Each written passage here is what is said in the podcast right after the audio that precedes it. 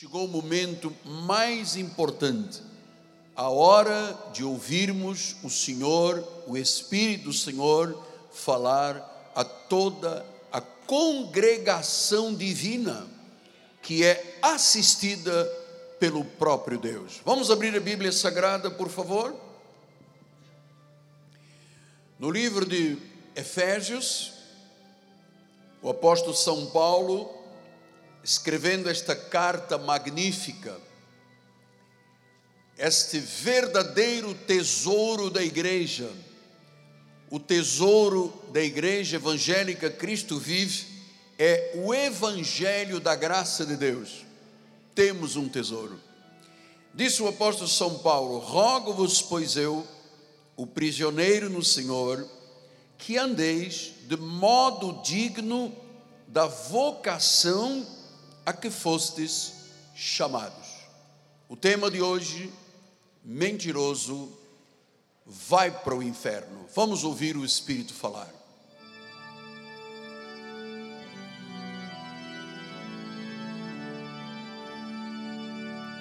Glórias a Deus, exaltado seja, magnificado seja o teu nome, nome bom que gerou em nós uma fé doce e poderosa.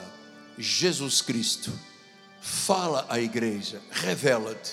Tu és o cabeça, é a tua voz que importa nessa hora, é o Espírito consolador e confortador, o Espírito que ilumina o Espírito que ensina, que encoraja, porque toda a palavra de Deus é útil, é poderosa para o ensino, para a disciplina, para a correção. É a palavra de Deus que nos prepara para toda boa obra do Senhor. Que sejamos aptos, manejando bem a palavra da verdade. Senhor, usa-me, usa as minhas cordas vocais, a minha mente, o meu coração a minha vida, as minhas expressões, para que a palavra seja semeada em cada coração. Ela não voltará vazia, ela tem projetos e planos proféticos que se manifestarão durante a pregação. Em nome de Jesus e a igreja do Senhor, diga amém, amém e amém. Glória a Deus. Obrigado, meu bispo. Meus amados irmãos, minha família, povo do Senhor, eleitos de Deus, pedras que vivem, predestinados em amor, chamados para viverem de forma digna o Evangelho. Meus filhinhos em Cristo Jesus. A epístola é o nome da carta escrita por um apóstolo a Epístola dos Efésios fala sobre transformação de vida. Transformação de vida. É a epístola mais profunda na questão de transformação de vida. Paulo, quando escreve a Efésios, acabamos de ler 4:1, agora vamos ler versículo capítulo 2, ele diz: ele vos deu vida. Veja a transformação. Ele vos deu vida, estando vós mortos nos vossos delitos e Veja a transformação. Ele deu vida. Versículo número 2: nos quais, os pecados, nos quais andastes outrora, outrora, mas fomos transformados, outrora, segundo o curso deste mundo segundo o príncipe do potestado do ar, do espírito que agora atua nos filhos da desobediência, entre os quais também todos nós andamos outrora, segundo as inclinações da nossa carne, fazendo a vontade da carne, dos pensamentos, éramos por natureza filhos da ira, como também os demais. Mas Deus, então, mas Deus, aí entra a obra soberana e eterna de Deus. Olha, a pessoa pode estar até num fundo do poço, num tremedal de lama, ela pode estar fazendo à vontade do príncipe das potestades do ar. Mas Deus, sendo rico em misericórdia, por causa do grande amor com que nos amou, estando nós mortos em nossos delitos, Ele nos deu vida, Ele nos transformou.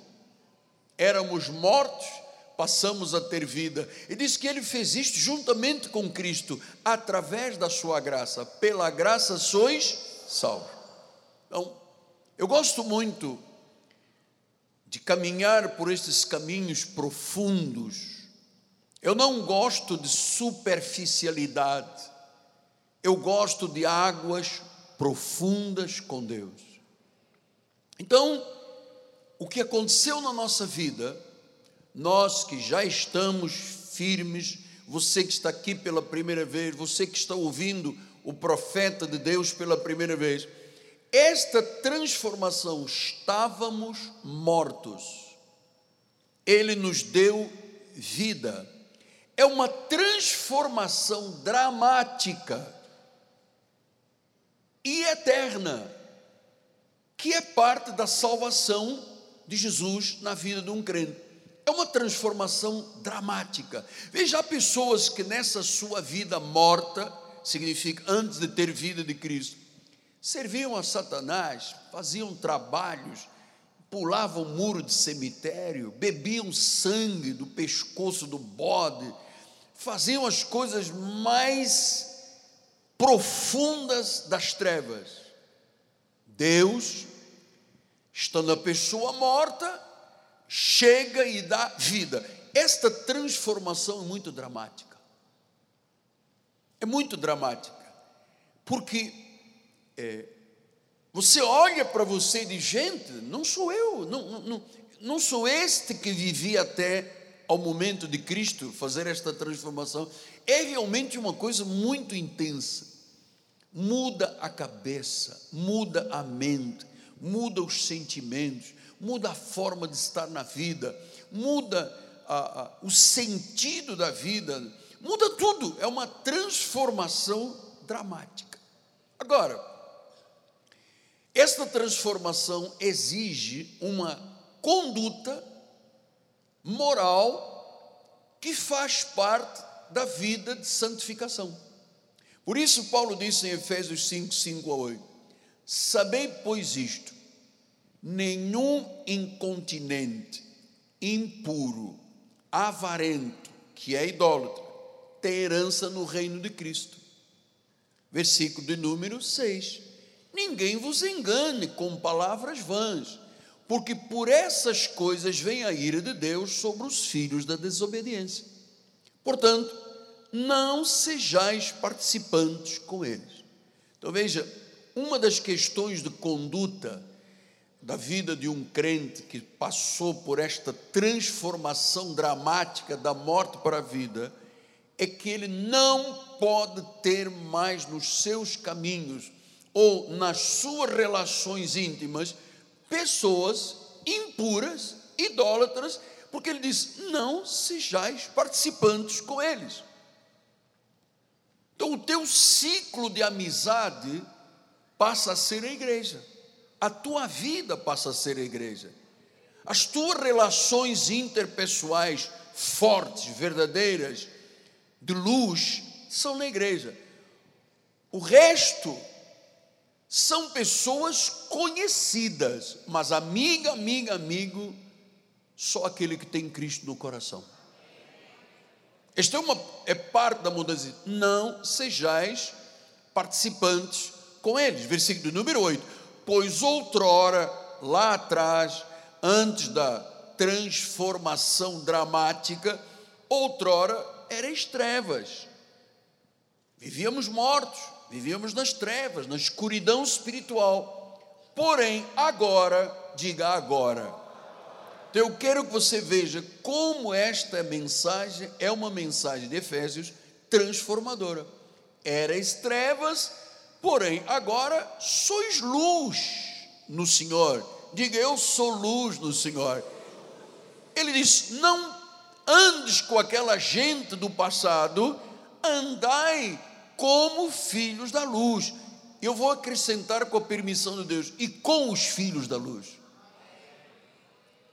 Os meus amigos são a igreja, são da igreja. O meu mundo é da igreja. As minhas relações que eu confio 100% são as relações dentro da igreja. Eu tenho muitos amigos, entre aspas, conhecidos, mas do coração mesmo, sou filho da luz. Isso faz parte do nosso chamado. Então, todo o salvo passa por uma transformação eterna. Quando Deus transforma, ninguém pode destransformar. Não existe isso aqui. É para sempre.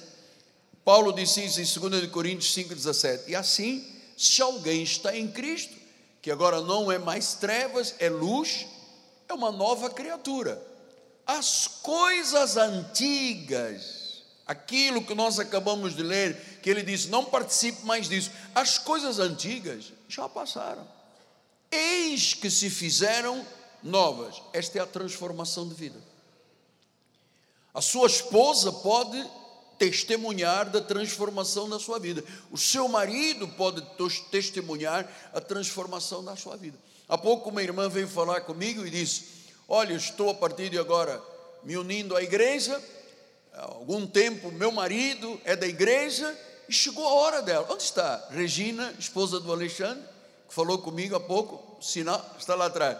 O marido é da igreja e ela disse: Chegou agora. Ou seja, agora o que aconteceu na vida do Alexandre vai acontecer na vida da Regina. Essa grande transformação. As coisas antigas já passaram. Pastor, eu às vezes tenho saudades das coisas antigas. Não digamos nunca mais isso. O antigo é velho, não presta. As coisas antigas passaram.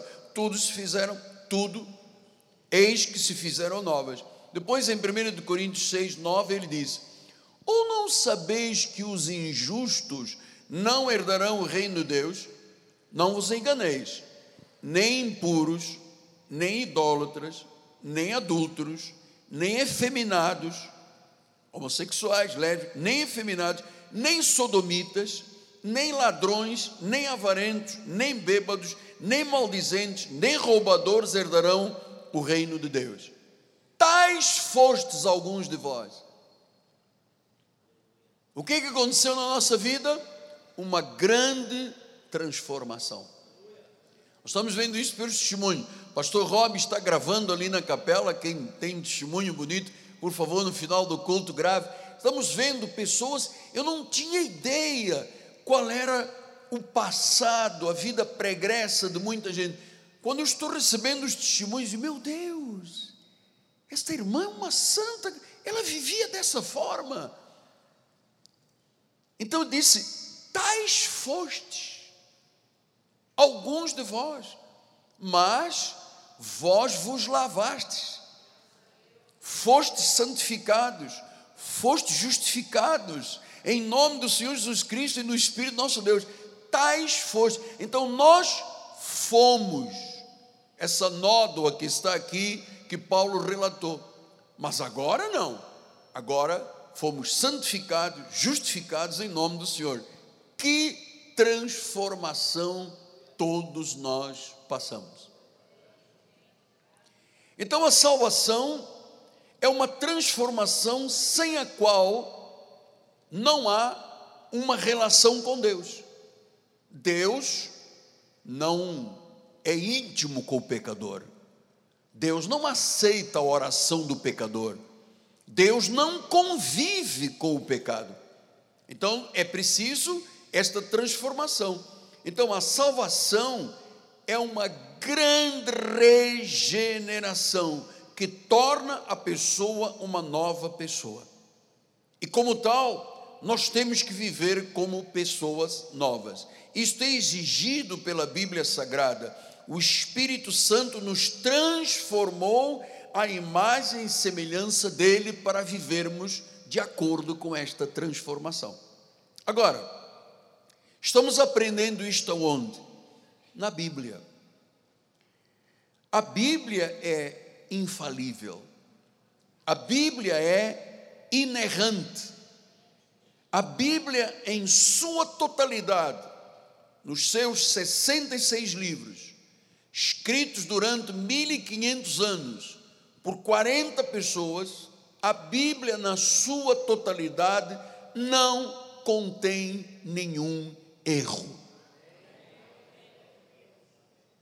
Por isso é que nós estamos mostrando a Bíblia, o livro por excelência, a palavra de Deus, o que é supremo na nossa igreja, a Bíblia Sagrada. Então, esta carta, esta epístola de Paulo aos Efésios é muito profunda porque ela fala de uma transformação. Somos novas criaturas. Efésios 4:17, ele diz assim: isto, portanto, digo no Senhor testifico, não mais andeis como andam os gentios. Tem que haver transformação na nossa forma de viver, na nossa forma de estar, nas nossas relações interpessoais, nas nossas relações familiares. Não andeis como andam os gentios. Como é que andam os gentios? Na vaidade dos próprios pensamentos. Versículo número 18: eles são obscurecidos de entendimento, eles são alheios à vida de Deus, por causa da ignorância que vivem, pela dureza do seu coração, os quais, tendo se tornado insensíveis, se entregaram à dissolução, para com avidez cometerem toda a sorte de impurezas, toda a sorte.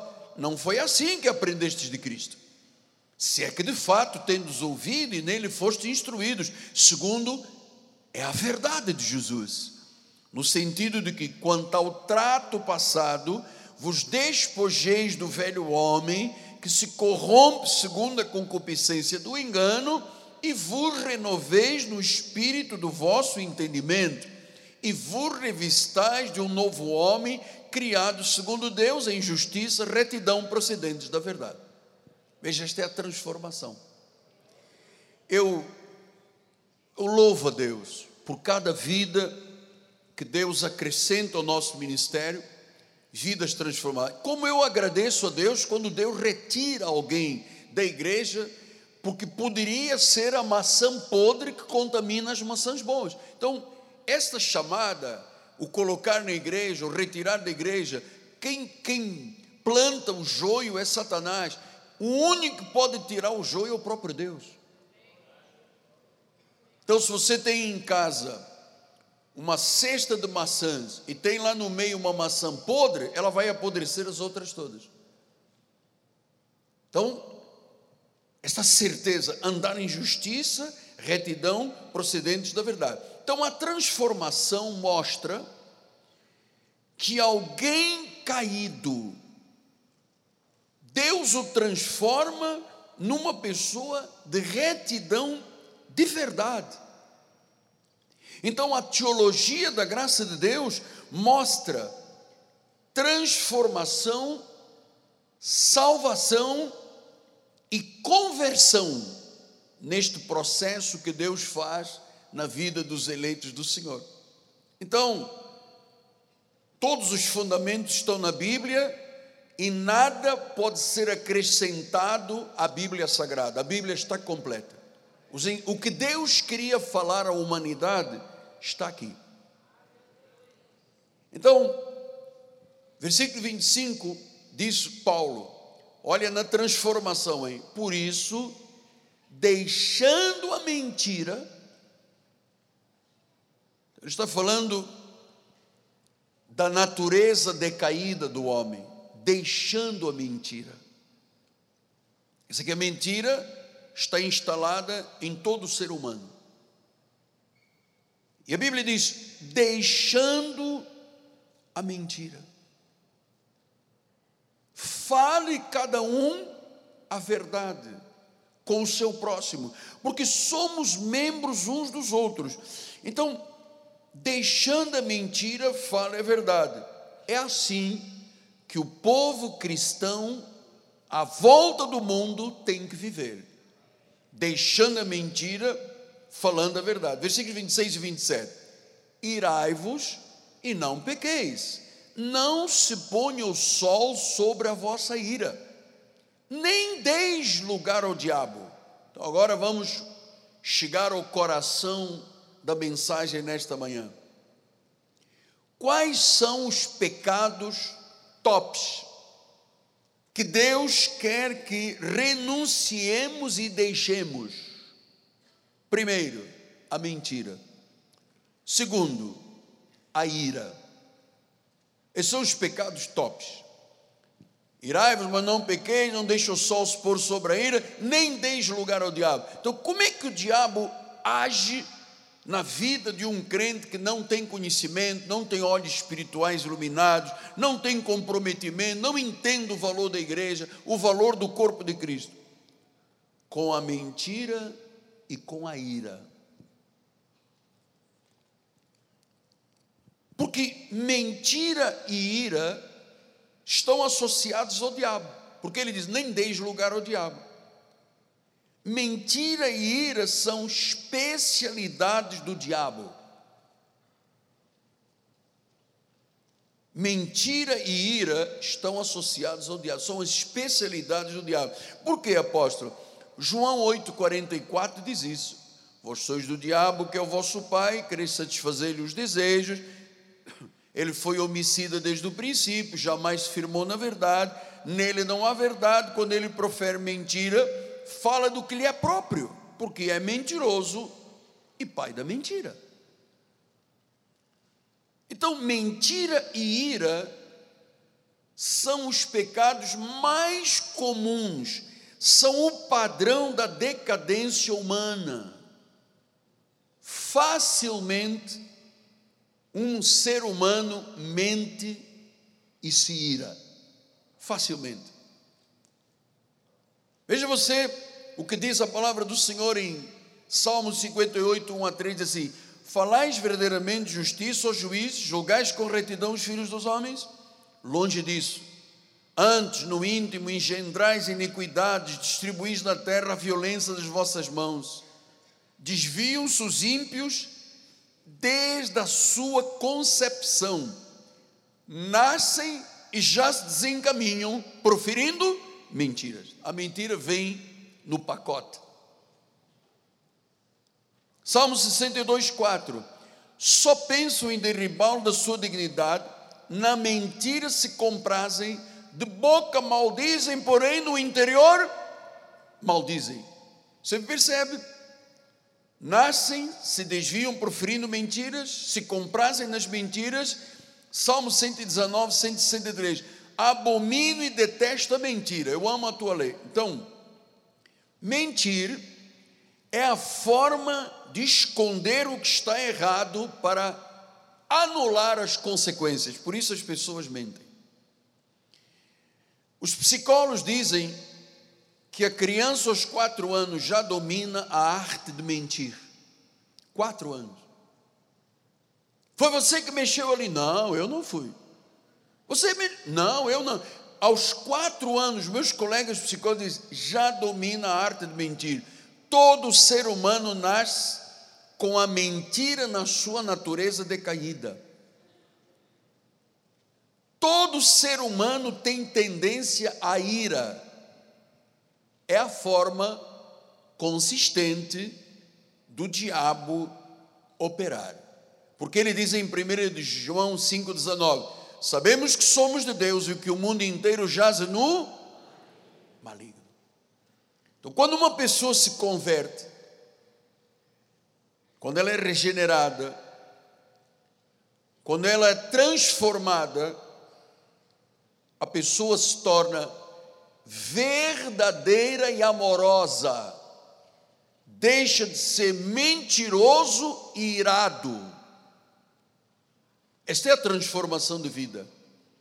Eu, é, você sabe, muito, muitos anos de experiência de vida espiritual, ah, eu tenho, eu tenho hoje um, um discernimento com as questões de saber e de entender quando a pessoa está mentindo, quando a pessoa está irada, porque são os tops. É aqui que o diabo usa as pessoas, a mentira e a ira.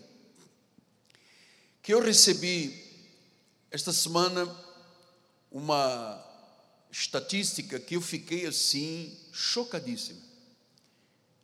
Para você entender o nível de pessoas que às vezes se passam por ovelhas, mas dentro delas tem um lobo. Olha o que, que diz a estatística: 97% dos pastores em atividades já foram traídos ou falsamente acusados pelos seus líderes de confiança. 97%. É dramático, bispo. Pegue 100 pastores que estão em atividade, 97 deles já foram traídos ou acusados falsamente pelas pessoas que eram de confiança dele. É dramático. Você vê como é que as pessoas estão dominadas pela mentira dentro das igrejas aí fora? E a luta que eu tenho pela verdade dentro do nosso ministério? 97. 70% dos pastores já lutou contra a depressão, de não aguentarem esse tipo de relacionamento com a mentira dentro da igreja. 1.500 pastores desistem a cada mês no Brasil de ser pastores, só 10% se aposentam como pastor da igreja. Em cada 100 pastores, só 10 terminam se aposentando como pastores. 58% dos pastores, se tivessem outra fonte de renda, diz a estatística, desistiriam do ministério. 80% dos pastores em atividade se sentem desencorajados por causa das traições e das mentiras dentro das igrejas. 94% das famílias dos pastores sentem o que é a pressão de um ministério. 45% das esposas de pastores dizem que o maior problema da vida delas é o esgotamento do seu marido. 78% dos pastores não têm amigos íntimos. 90% dos pastores trabalham de 60 a 80 horas por semana. Agora, segure e aperte o cinto de segurança o índice de suicídio entre pastores vem aumentando por causa das crises emocionais, das guerras das igrejas, por causa dos mentirosos e dos irados. Eu, você tem que saber com quem você lida, por causa do nosso ministério. O, o nosso ministério, ele tem uma certa, o governo que eu exerço, a partir do altar é muito duro com as questões que vão contra a Bíblia Sagrada. Eu sou muito duro com isso. Eu não permito que qualquer situação se torne uma maçã podre. Ou então, o que eu tenho visto ao longo dos anos é que Deus retira a maçã podre. Mas eu sou muito enfático com esta questão da vida moral da igreja ensinando as pessoas como é que o marido deve amar a esposa, como é que a esposa tem que ser submissa ao marido, os filhos, a família. Tudo começa nessa célula pequena, mas que é a mãe das células, que é a família. E as relações entre um marido e uma mulher têm que ser transparentes. Não pode haver mentira. As relações entre o pastor e a ovelha, ovelha pastor, têm que ser verdadeiras. Porque se 97% dos pastores já foram traídos ou falsamente acusados pelos seus líderes de confiança, que nível de pessoas estão dentro das igrejas aí fora, mano? Algumas pessoas dizem, ah, o apóstolo é muito chato, o apóstolo é muito duro. Amado, não é que sou chato, eu tenho que cuidar da tua vida, da tua alma. Eu vou responder diante de Deus pela sua vida. Eu tenho que ser claro, eu tenho que mostrar a Bíblia, eu tenho que mostrar os ensinamentos da Bíblia. Eu tenho que lhe mostrar que mentira e ira têm consequências graves. Por isso as pessoas mentem para ocultar.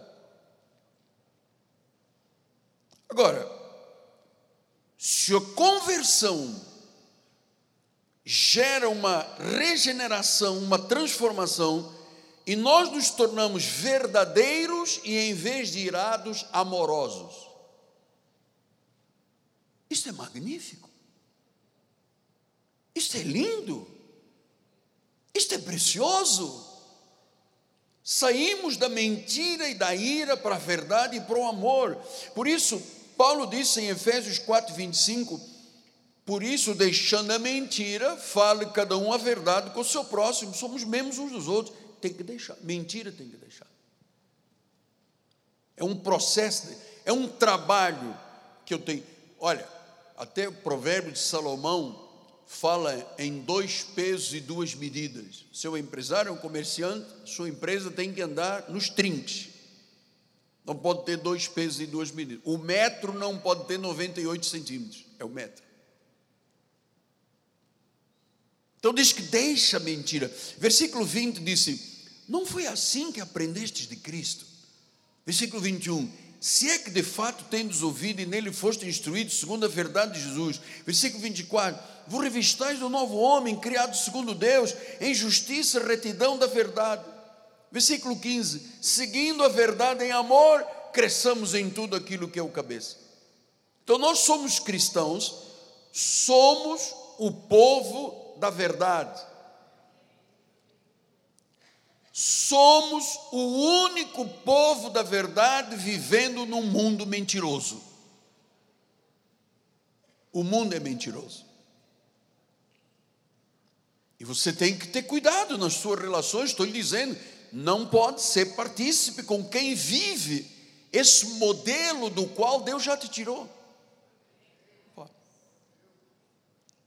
Mas lembrar aquela senhora idosa chegou à igreja, igreja muito grande, e ela encontrou um auxiliar, um diácono estava na porta da igreja, ela disse: Por favor, o senhor pode me colocar na primeira fila? Eu quero muito ouvir o pastor pregar, eu gosto muito do pastor, eu preciso de ouvir essa mensagem, mas eu quero ficar na primeira fila. E o introdutor estava do lado e falou: Não, não fica na primeira fila.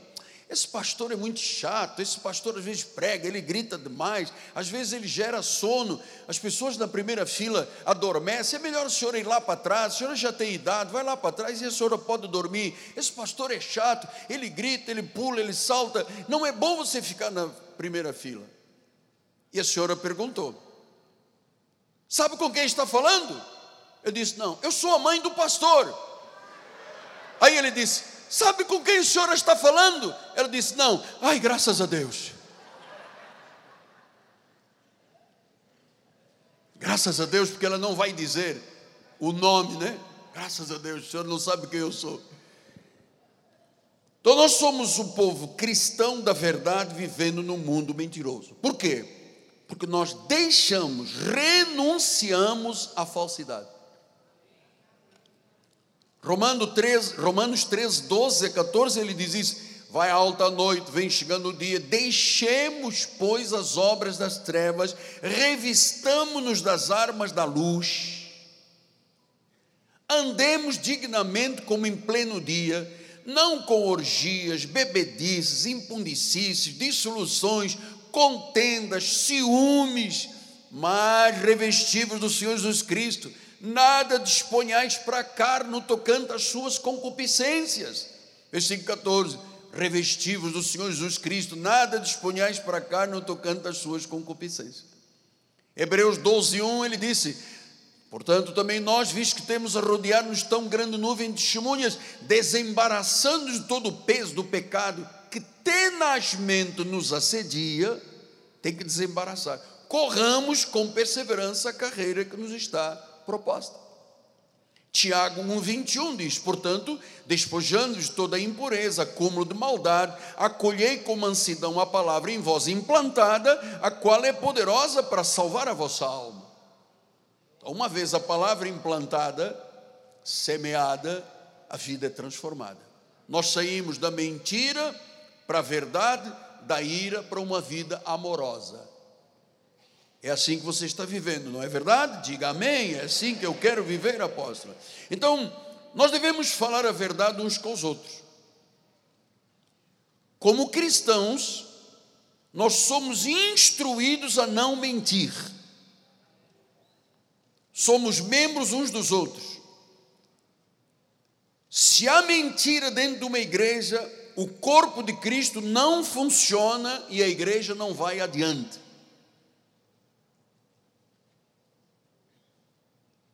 Por que, apóstolo? Porque o mentiroso espalha notícias falsas.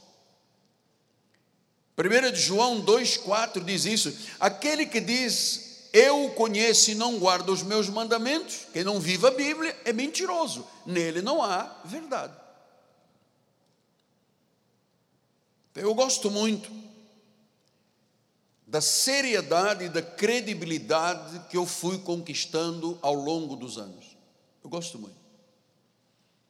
Eu gosto quando alguém dá um testemunho aqui para nós, para a liderança. Ah, um fulano tal foi tentar fazer uma, um programa de televisão, num canal de televisão, e o diretor falou assim: Olha, é, ah, eu queria fazer um programa do tempo, do tempo, é o que ele usa, o Miguel Ângelo, 30 minutos e tal. Eu disse, mas o Miguel Ângelo paga.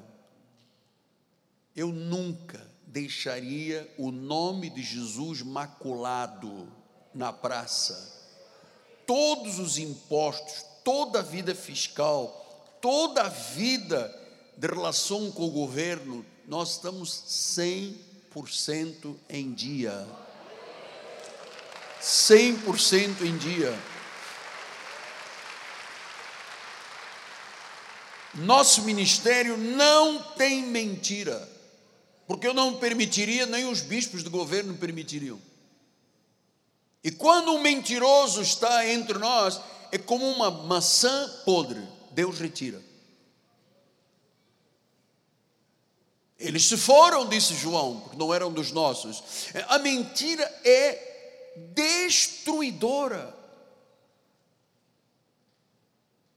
O mentiroso não está na verdade, é hipócrita. Se eu digo eu sou de Jesus, se eu pertenço à igreja, eu não posso mentir. Eu gosto quando as pessoas dizem eu acredito neste homem. Você pode acreditar com mão na Bíblia jamais o nosso ministério incorreria em mentiras ou nossa vida pessoal, jamais.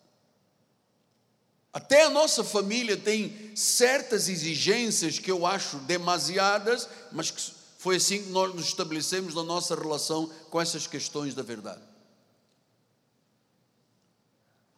Esta é uma verdade.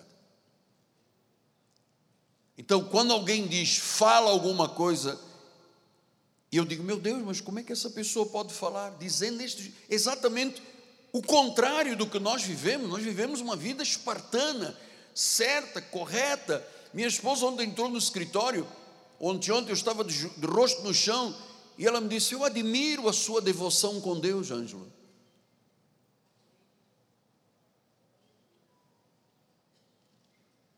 Eu não venho para o altar sem tudo escrito pesquisa, estudo, ouço outros reformistas, leio, ouço mensagens, para ter um perfil verdadeiro no altar da igreja.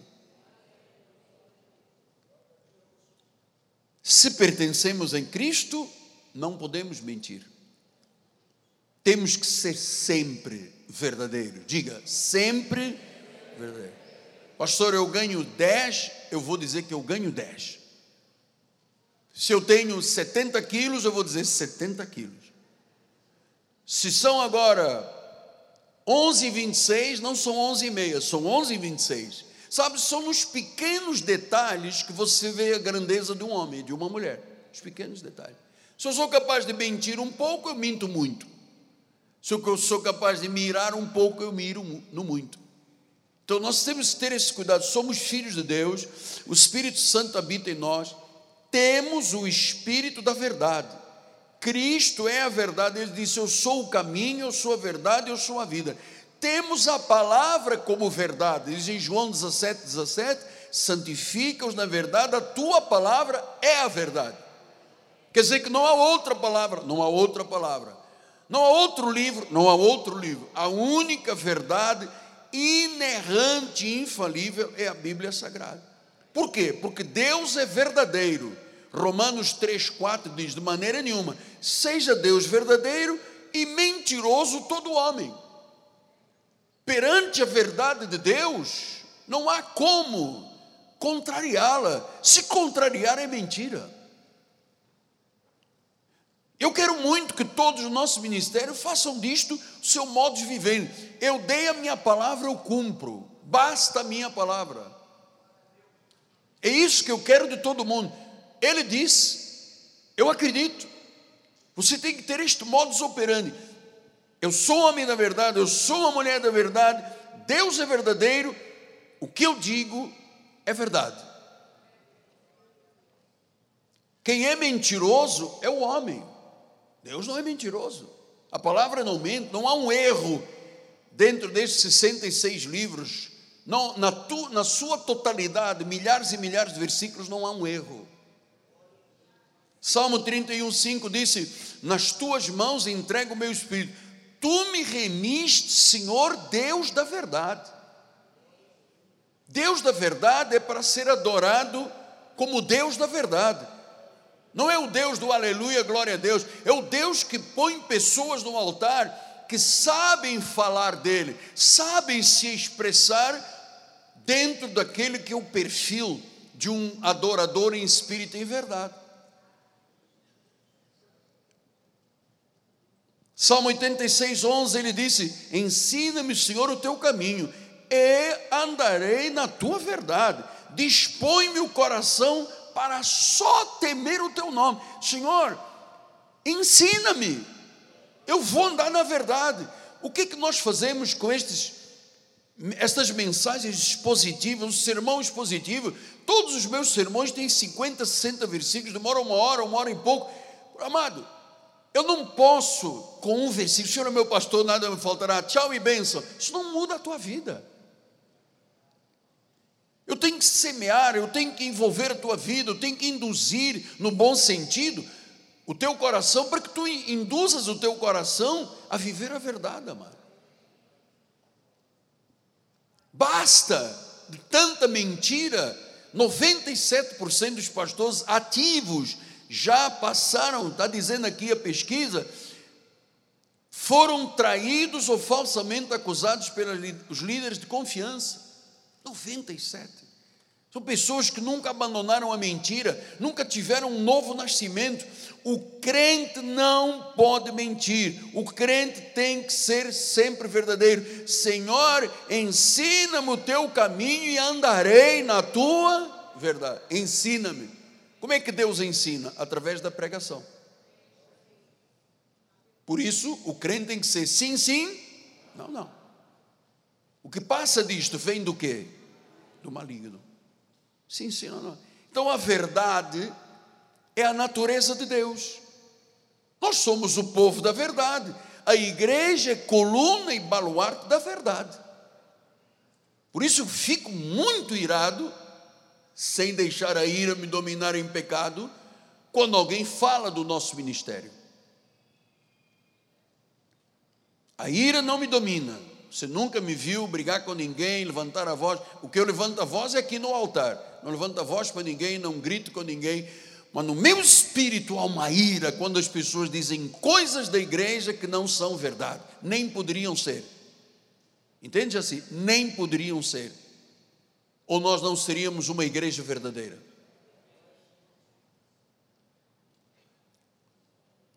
Então, eu sei que a verdade absoluta está em Jesus Cristo. E a minha grande batalha sempre foi, nestes 45 anos, contra os mentirosos que se infiltram na igreja, pessoas do engano, pessoas da mentira, pessoas joio, porque o pecado está na carne, mano. E você sabe, eu vou lhe dizer agora um fato que você vai se chocar: todo mentiroso tem audiência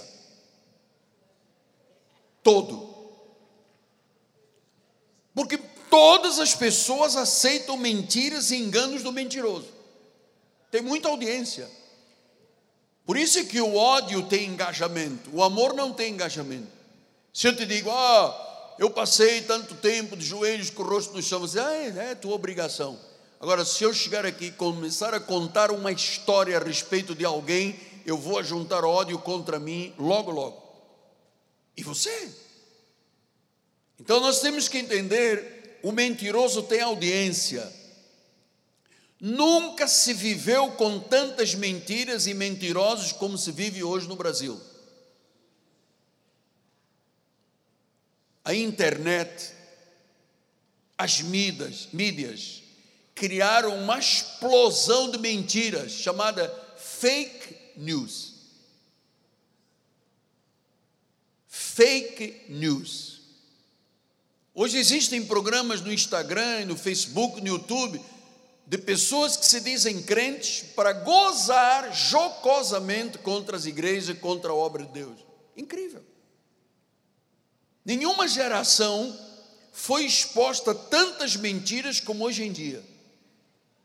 As TVs, nos relacionamentos, as pessoas mentem, mentem socialmente, mentem politicamente. Amado, o mundo é um pântano de podridão. Por que, que eu quero estar lá? Se Deus já me tirou de lá. As pessoas se habituam a mentir em tudo. Às vezes nem precisariam de mentir, mas é um hábito, é o top do diabo, é a carne, mentira e ira. É uma mitomania, mania de mentir. Então, meus amados, mentira, olha, por exemplo, olha uma mentira social que está aí fora. Que um homem pode se transformar numa mulher e uma mulher pode se transformar num homem. Isso é insano. Isso é insano. Isso que provocam hoje crianças, 9, 10 anos, sendo induzidas não, você não é rapazinho, não, você é menina, você é menina. A menina diz, eu sou menino. Isso é insano, isso é uma grande mentira. Essa liberdade tão apupada, a liberdade, oh, eu tenho liberdade para fazer aborto, eu tenho liberdade para tomar droga, eu tenho liberdade para o álcool, eu tenho liberdade. Ah, mas essa liberdade é uma grande mentira, uma liberdade de Satanás, é uma grande prisão de Satanás. Salmo 62, 4 disse: Só penso em derribá-lo na sua dignidade, na mentira se comprazem. Há pessoas que têm prazer de mentir. Até na área jurídica, nós aprendemos na faculdade, né? chama de 171. Você já ouviu falar do 171? É, 171 é o mentiroso. Porque há pessoas que têm prazer uma vez nós recebemos aqui um rapaz, se muito bem apessoado, falava muito bem, e ele veio ter comigo e disse: Olha, eu sou sobrinho do dono do maior canal de televisão do Brasil, eu tenho acesso a isto, eu tenho acesso àquilo, eu vou fazer, eu vou acontecer, eu vou ajudar a obra. Quando nós viemos a saber, o homem não era nada, mas ele contava cada história, porque ele tinha prazer na mentira. A boca bendizia, mas o interior maldizia. Salmo 52, 3. Amas o mal antes que o bem? Preferes mentir a falar retamente? Versículo 4. Amas todas as palavras devoradoras ou língua fraudulenta? Esse é o mundo, amado que esse mundo está na maioria das igrejas aí fora. Amam palavras, amas todas as palavras devoradoras. Há palavras que devoram, que destroem a reputação, a dignidade, uma história de vida. Ó oh, língua fraudulenta. Depois ele diz: Por que te glorias na maldade, ó homem poderoso? Pois a bondade de Deus dura para sempre. A tua língua urde planos de destruição, é qual navalha afiada, ó praticadora de engano. Você veja o que é uma língua mentirosa? Você está entendendo? Você está ouvindo o Espírito falar? É para fugir de tudo isso, amado. Pastor, mas às vezes eu tenho uma tendência a mentir. Trabalhe com Deus, ora ao Senhor, Senhor, eu quero ser da verdade, eu aprendi a verdade, eu estou numa igreja de verdade, eu tenho um pastor de verdade, eu tenho bispos de verdade, eu tenho pessoas que são exemplo, eu quero ser da verdade a língua que urde planos de destruição. que visita, vai na casa dos outros, fala mal de um, fala mal do outro. Amado, eu acho que é, quem se junta, como é que é? Tem um ditado aí português, como é que é? Quem come farelo. Não. Farelo, eu nem posso dizer isto aqui, mas já está dito, vai viralizar amanhã, já sai na internet. Ah, ele falou do porco como farelo. Mas é verdade. Amado, eu fujo disso tudo. Eu fujo. Não deixo. Quando a pessoa liga para mim e diz: é, Eu queria lhe falar do. Desculpa, não vai falar comigo isso aí. Eu quero viver uma vida pura e verdadeira. Eu quero que Deus me use. Eu não quero ser um fantasma em cima deste altar. Eu quero ser um porta-voz de Deus. Então, homens poderosos, diz o versículo, que têm glória na maldade. A glória deles é a maldade. São os mentirosos. E aqueles que acreditam na mentira, que vivem iludidos com o mentiroso. Provérbios 12, 22 diz assim: os lábios mentirosos são abomináveis ao Senhor, mas os que agem fielmente são o seu prazer. Quem é verdadeiro é um prazer para Deus. Deus poder olhar uma congregação deste tamanho e dizer: gente, aqui estão as pessoas fiéis, agem fielmente. Você é um prazer para Deus, porque age fielmente. Agora, o mente, mas o lábio mentiroso é uma abominação.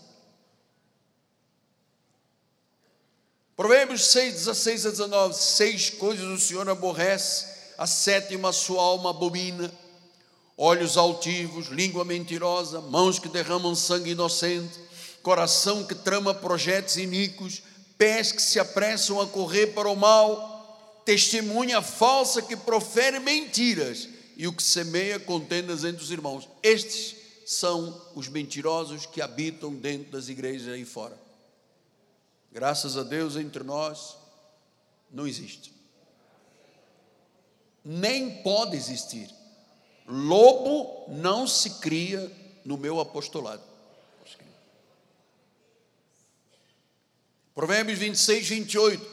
Língua falsa aborrece quem feriu Viu? Língua falsa aborrece quem feriu. Pois, se falam de mim ou de você, você tem que se aborrecer com isso, amado. Tocou na coisa mais importante para mim, que é a minha dignidade, eu fico ferido e tenho obrigação de reagir. Língua falsa aborrece quem a feriu, e a boca lisonjeira é a causa da ruína. Provérbios 29, 12. Se o governador dá atenção a palavras mentirosas, virão a ser perversos todos os seus servos. Se um governante é mentiroso, dá ouvidos aos mentirosos, todos à sua volta serão perversos. Isto até nível de governo, amado. Temos 10 minutos? Temos 10 minutos. Olha, Honestos não se associam a mentirosos. Eu acho que ninguém, nem todos ouviram. Honestos não se associam a mentirosos.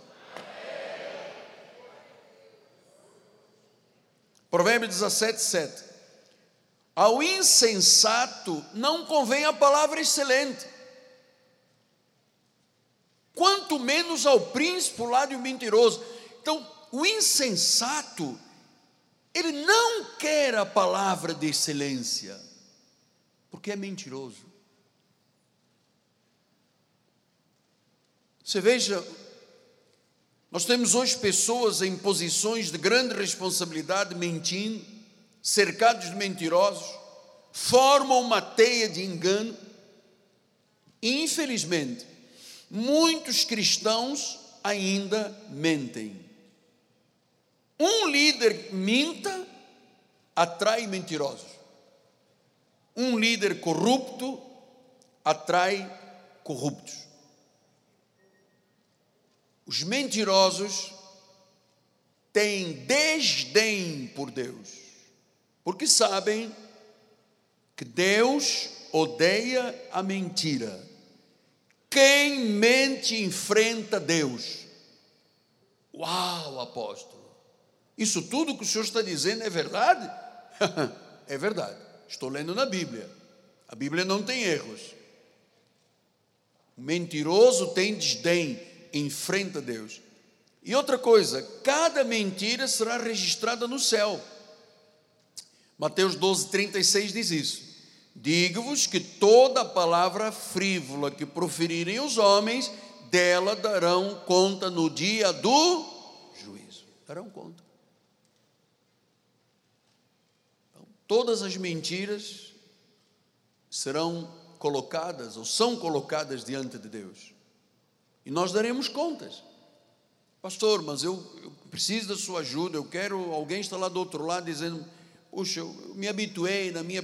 Nós temos aqui um, um senhor na nossa igreja, que por um acaso fui eu que ajudei a pagar o curso dele de direito, ele se formou, e depois, passado um tempo, houve uma necessidade de eu falar com ele, ele comigo, e eu disse a ele: Meu amado, irmão, hoje é um advogado, tem responsabilidades grandes, o irmão não pode proceder dessa forma. E ele disse: A advocacia que eu pratico é contrária aos preceitos cristãos, por isso eu não posso ficar na igreja. Ele disse: Eu sou mentiroso, enganador e eu não posso conviver com os verdadeiros. E foi embora. Eu deixei ir. Ele dizia: ah, Eu sou advogado das estrelas da Globo, eu sou advogado. Era nada, era tudo mentira. Quando eu coloquei com frente a frente com o advogado, estava defendendo uma causa da igreja, ele tremeu da cabeça aos pés. E o meu advogado falou com ele: Você é o advogado das estrelas? Quais estrelas? só se forem decadentes. A minha prática da advocacia não condiz com o cristianismo. Quer dizer, que ele se formou para ser um mentiroso? Ele aprendeu direito para fazer torto? Essa é a realidade do mentiroso.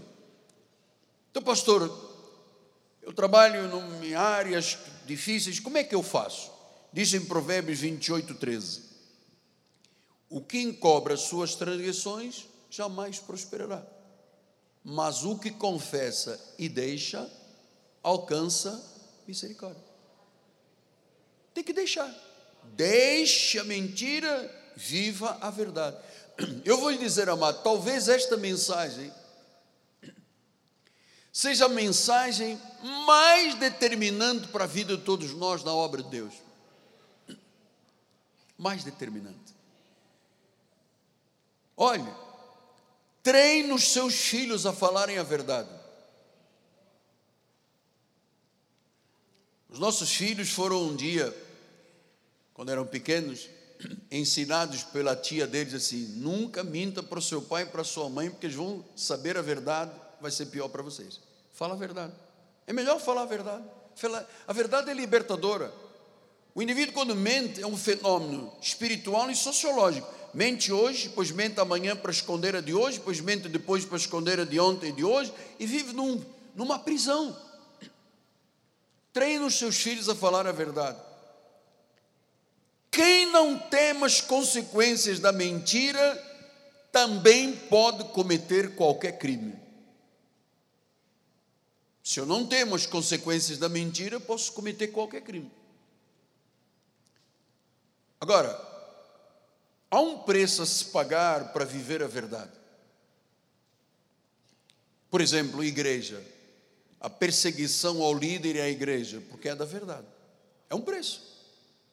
Jeremias 5, 1, 2 e 3, ele disse: Dai voltas às ruas de Jerusalém, vede agora, procurai saber, buscai pelas suas praças, a ver se achais alguém, se há um homem que pratica justiça ou busque a verdade, eu vou perdoar. Procura na cidade.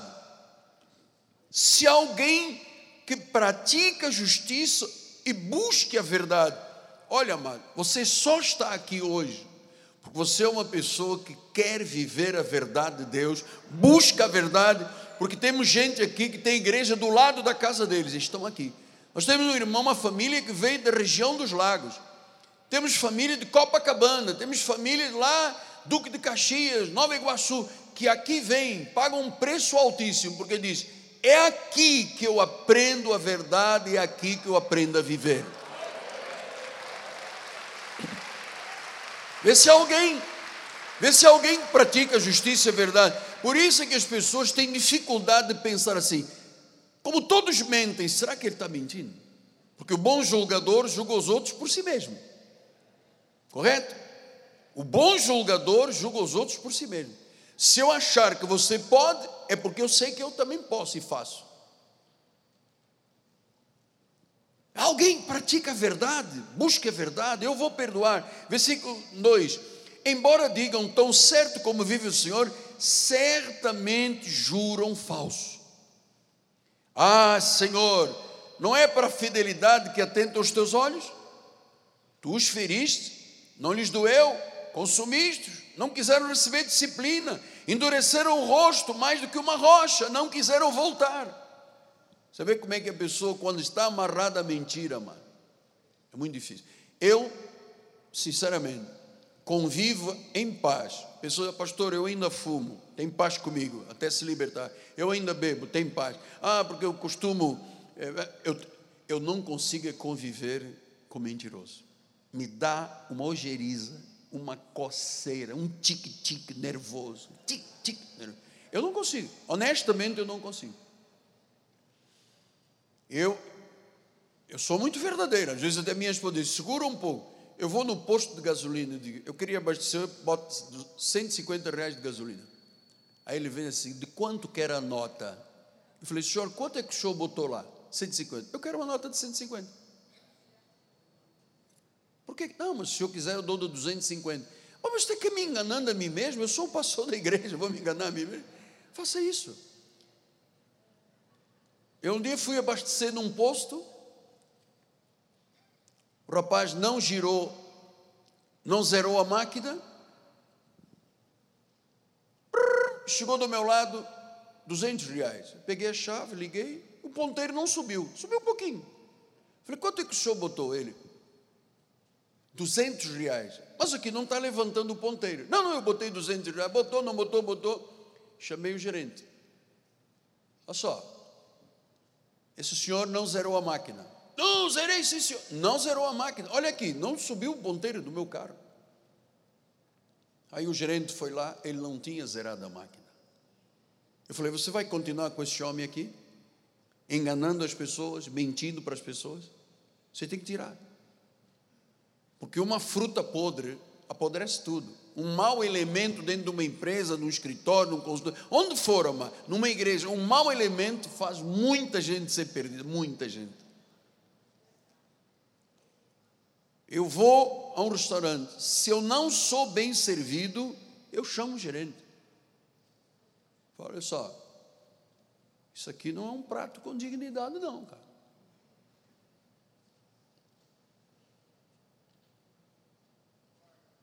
Eu não deixo passar nenhuma mentira. Porque me custa muito também ser sempre 100%, 24 horas por dia, 12 meses por ano, sempre verdadeiro. Esta é, amado, essa é a luta do seu apóstolo. Eu quero que você, quando chegar ali na porta ou me ligar pelas mídias, assim, eu estou no ministério da verdade. Se disserem o contrário, não vou receber nem acreditar, porque esse homem luta por isso. Luta por isso.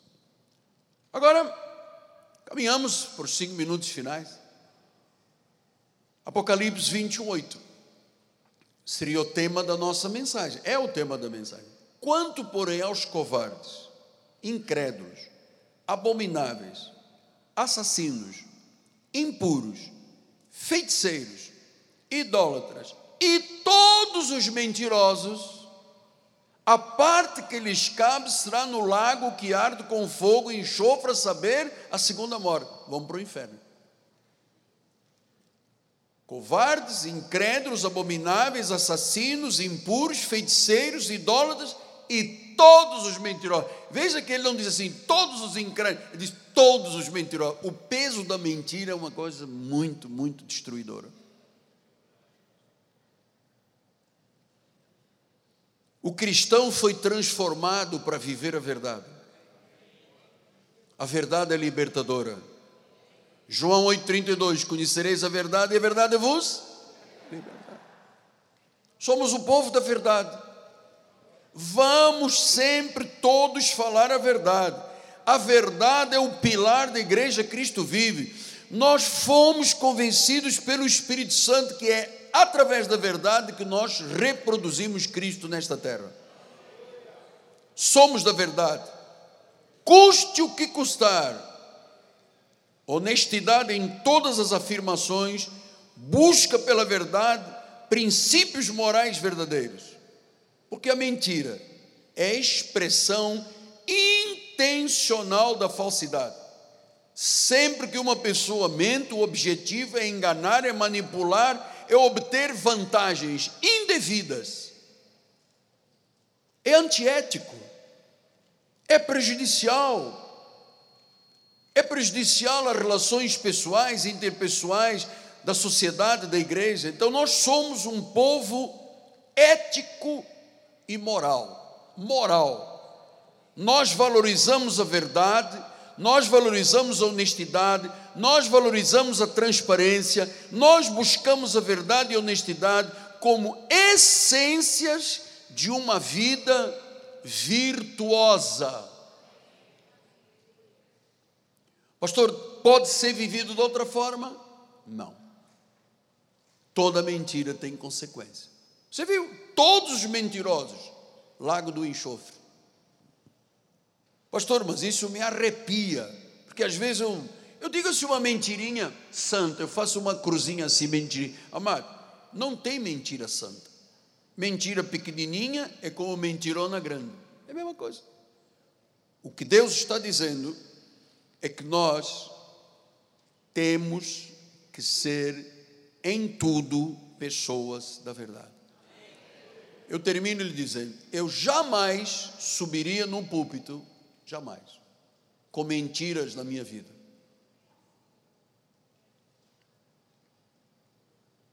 Jamais. Primeiro, Deus não permitiria. Segundo lugar, eu já teria sido morto aqui no altar. Que eu presumiria estar falando o nome de Deus, não era Deus a mandar falar. E eu sei que a verdade é a grande arma da libertação de um povo. As pessoas vão aos teus negócios, à tua loja, à tua padaria, ao teu, onde for, onde você trabalhar, não importa. Elas sabem que têm a verdade.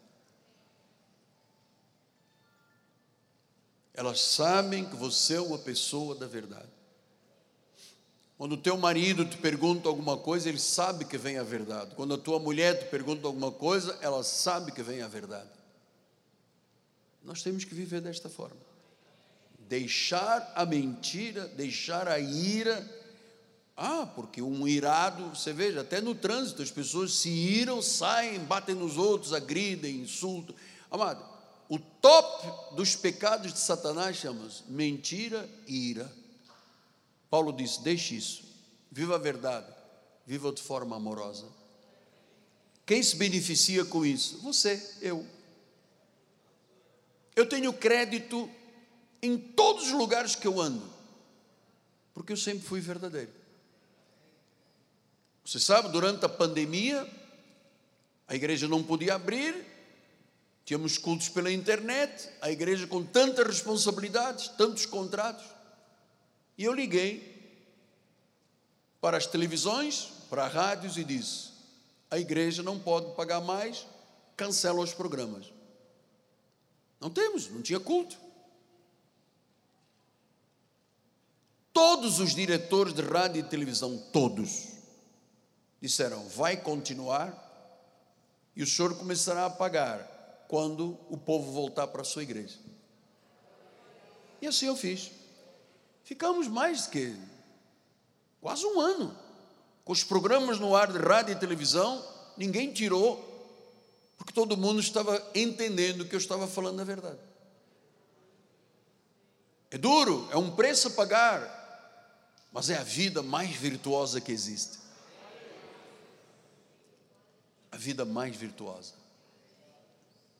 Por isso é que os portugueses dizem: é mais fácil pegar um mentiroso do que um coxo. Você já ouviu esse ditado? Hoje é o terceiro ditado que eu estudei. Porque a pessoa que tem algum problema, dificuldade de caminhar, alguma coisa, ele puxa de um lado, puxa do outro, ninguém percebe. Agora o mentiroso, todo mundo percebe. É mais fácil, você pega mais rápido um mentiroso do que um coxo. Agora, precioso é viver com pessoas da verdade. Verdadeiras, autênticas, transparentes, verdadeiras. Nós falamos muito um com o outro, eu e minha esposa, sobre essa questão. Mano. Eu prefiro ser verdadeiro do que ocultar. Ah, mas eu, eu não, eu, eu não sou verdadeiro, não é que eu minta, mas eu oculto. Ué, não sei qual é a diferença, mas paciência. Eu não minto, mas eu oculto, está dizendo o quê? Que é um especialista em mentira ocultando. Olha, amado, siga com esta palavra. Receba no teu espírito que sendo verdadeiro você terá sempre portas abertas em tudo. Porque o ingrato é a pessoa que se esquece que um dia pode voltar a precisar de quem o ajudou. Então, vamos seguir na verdade. Se houver uma situação segura, não. A verdade vai ser difícil, vai ser problemático, mas eu vou dizer a verdade, eu vou falar a verdade, eu vou viver da verdade. Eu não quero compartilhar a minha vida com mentirosos. Não quero ser envenenado. Isso é maravilhoso. Seja verdadeiro sempre. Você vai ser muito honrado por Deus em todas as áreas da sua vida. Pai amado e bendito, muito obrigado pela história do nosso ministério, Pai. Uma história de ética, de moralidade, de valorização da verdade, da honestidade e transparência. Obrigado, Deus, porque tu estás trabalhando na vida de todos nós, aperfeiçoando a cada dia, de glória em glória. Seremos sempre cada vez mais confiáveis. Nossa palavra será sim, sim, não, não. Não permitiremos que a mentira ou a ira nos dominem, porque isso é dar lugar ao diabo. Queremos mostrar ao mundo que sim, existe uma igreja verdadeira, existe uma igreja da verdade, existe uma igreja da reforma protestante dos valores criados nessa reforma há 500 anos atrás. Uma igreja credível, de pessoas credíveis, de líderes credíveis, de ovelhas credíveis. Assim é a obra de Deus. Tenha misericórdia de nós e ajuda-nos, Pai, a viver o resto da nossa vida debaixo desse manto de justiça e verdade do Senhor, em nome de Jesus. E a igreja diga comigo: Amém, Amém e Amém. Glórias a Deus. Glória a Deus. Vamos dar aí um lindo aplauso. Vamos ficar de pé. Logo mais 5 horas da tarde estaremos de volta. Nossa bispa primária vai dar a bênção final em nome de Jesus. Glória a Jesus. Você está feliz? Você que é uma pessoa verdadeira, é uma pessoa credível, é uma pessoa honrada, porque você é um servo, uma serva de Jesus. Senhor, nós te damos graças por esta palavra, Senhor. Nós te damos graças, Senhor, porque a maior honra de um cristão é ser verdadeiro, Senhor. Porque a tua verdade liberta, Pai. Agora nós te pedimos que neste domingo, Senhor, que nos leve a todos, Pai em paz, em proteção, Senhor. Livra-nos de todos os males, Pai. Nós repreendemos qualquer cilada, qualquer fortaleza que possa ter se levantado contra a vida da tua igreja, que caia por terra em nome de Jesus, Pai. E que nesta semana, Senhor, tu possas revelar e dar sinais, prodígios e maravilhas a todos nós. Saia daqui, você, pessoa de Deus, verdadeira, para honrar em vida. Graça e paz, um bom domingo e uma semana cheia de bênçãos.